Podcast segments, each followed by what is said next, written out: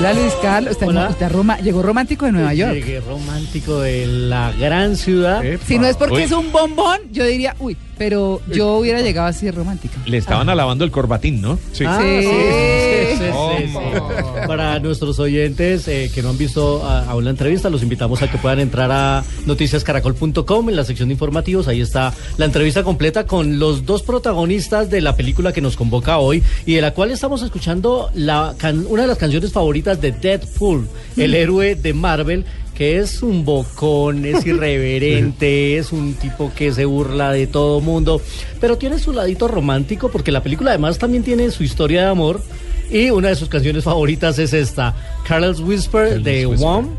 eh, que ayer estaba viendo el video y yo veía el peinado de George Michael y parece Lady D.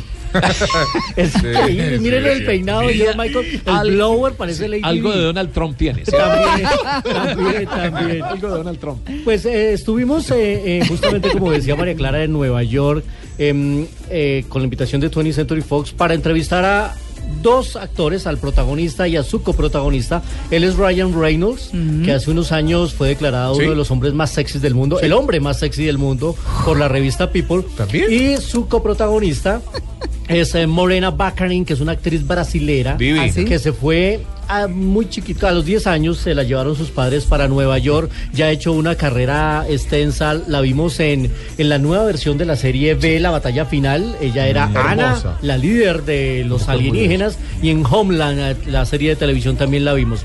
Pues hablamos con ellos, eh, los tenemos aquí en exclusiva para en Blue Jeans de Blue Radio, Ustedes saben que los grandes actores pasan aquí por Pero por favor, por no supuesto, en el segundo programa más escuchado de la emisora. Sí, señor. Y hablamos, Gracias. vamos a escuchar primero a Ryan Reynolds hablándonos de las características de este personaje. Y yo le preguntaba, ¿cómo definir a Deadpool? ¿Un héroe? ¿Un superhéroe? ¿Un antihéroe? ¿O simplemente un tipo muy, muy enojado? Esta es la respuesta. All of the above. I think he's a reluctant superhero. He doesn't want to be at all. He's an anti-hero, um, and he's very, very angry. And you sort of couple all that with he's a kind of uh, he's morally flexible. Hasta la voz he could kind of go No, either way eso with his morals. So um, Calentada oreja con esta. That's what I've always loved about him. That's what attracted me to this role, and that's why I've been trying to make it for 11 Pues years. justamente lo que nos dice Ryan Reynolds es que es justamente todo eso. Es un superhéroe reclutado, que él no quiere ser superhéroe, pero lo reclutan, es un antihéroe y la verdad es que sí es un tipo muy, muy enojado. Y tiene muchas características que rollan con una moral muy flexible. Eh, y eso es lo que le gusta a él, justamente, esas características que lo han le han atraído este personaje y que él ha intentado hacer en los últimos 11 años. Este personaje ya había aparecido en otra película de la misma saga de los X-Men, en X-Men Wolverine, al lado de Hugh Jackman, pero la verdad es que a la gente no le gustó cómo trataron el personaje y por eso los fans decían, este personaje merece tener su propia película, pero con las características del cómic. Y bueno, después de mucho tiempo ha llegado y ahora ha llegado en las manos de un hombre, un director debutante. Esta es su primera película, pero eh, no es su primera aparición en el cine. Así que escuchemos a Ryan Reynolds hablándonos de Tim Miller, que hace justamente su primera película. Yeah, you know, Tim has been around uh, a long time. It's rare that you have a director who's his first time doing a film and he's 50 already. So, you know, Tim Tim is a visual effects guru and he one of the gifts that we had of, with Tim is that he was able to take every dollar and make it look like it was $50. Um, Pues justamente lo que nos va diciendo Ryan es que sí, efectivamente es su primera película, pero él ha eh, participado ya en más de 50. Es un gurú de los efectos especiales y una de las facultades que tiene es que usa un dólar, pero lo hace ver como si fueran 50. Y toda esa experiencia le dio el look que necesitaba esta película, ese alcance, entiende el personaje y eh, justamente el tono de la película que era muy específico y eso es lo que le ha gustado a Ryan Reynolds de trabajar con Tim Miller. Mañana vamos a tener aquí en exclusiva a la protagonista que va a tener un desarrollo próximamente como otro carácter, como otro personaje de la casa Marvel que es Copycat, así que va a tener un buen desarrollo esta actriz en otra película que tendremos próximamente, en una secuela. Eh, y la banda sonora está buenísima porque tiene a Salt and Pepper, por ejemplo. ¿Ah, sí? ¿Cuál? Tiene. eh, uy, ya le voy a buscar la, la, la- Let's la talk about canción. sex. No, tiene, tiene otro, un, tiene un rapcito más fuerte Muy de and Pepper, tiene eh, Soul to Soul con Back to Life Ah, y tiene uy, también una canción de 1962. Escuchemos. 62.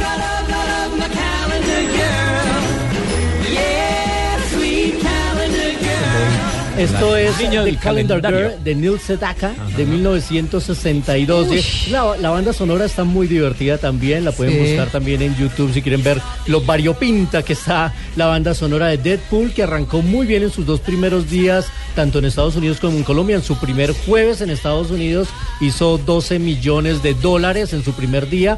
Pensé que eh, tiene una categoría eh, la restricción de edades R, que ya es para mayores, en Colombia es para mayores de 15 años. Esto es clave que lo sepan los que vayan a querer llevar a sus hijos. No es un héroe para toda la familia, es un héroe que es vulgar, tiene escenas de violencia explícita, tiene algo de sexo, pero la verdad es que está muy, muy divertida. Está Deadpool, que llega por fin a la cartelera. Noticias antes de ir con 35 milímetros. Vamos a tener otra presencia colombiana en la alfombra roja de los Oscar. ¿Ah, sí? Sofía Vergara. ¿Qué? Ah, sí. qué Ayer bueno. han confirmado que Sofía Vergara va a ser una de las presentadoras de la Ah, gala. buenísimo. Eso a mí me da un aire de optimismo.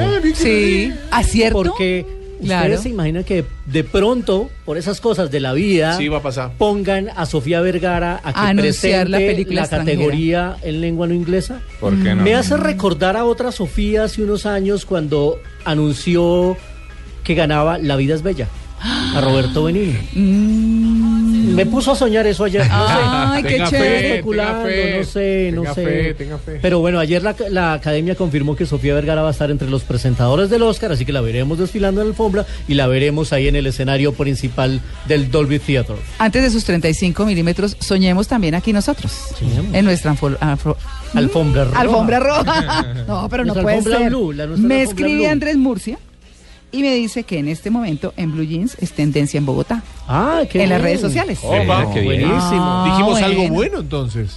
Sí, ¿no? Ok. Mm, sí, eso debe ser por Diego. bueno, listo, 35 milímetros. 35 milímetros. Vámonos a recordar a una leyenda del cine y la televisión. 35 milímetros en Blue Jeans.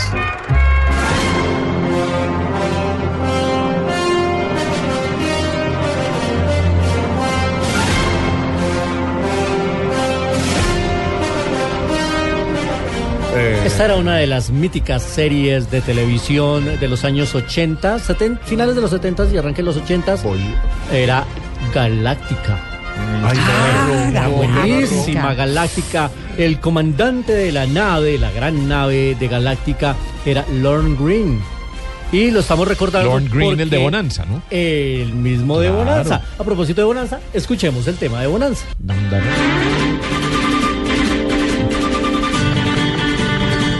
Ay, qué chévere. qué recuerdos. La Ponderosa se La llamaba Ponder- la hacienda, sí. la, eh, la que estaban los, la familia de los Cartwright. El gordo Hoss. Sí, en, eh, Sí. Hoss Cartwright. Y Michael estaba Landon, ¿no? Michael Landon, Michael también Landon, era el hijo menor de, de los Cartwright. Y recordamos a Lorne Green en estas dos series de televisión que fueron las que, las que pudimos ver en Colombia, porque ayer se conmemoraba un año más de su nacimiento. Nació un 12 de febrero de 1915. eh, él era canadiense, pero murió en 1987, el 11 de septiembre, en Santa Mónica. Hizo muchas series de televisión, participaciones, actuó en El Crucero del Amor, lo vimos en, eh, de, en, la película también de eh, ¿Dónde está el policía? Ajá. Y- pero recordábamos estas dos. Bonanza, que fue de.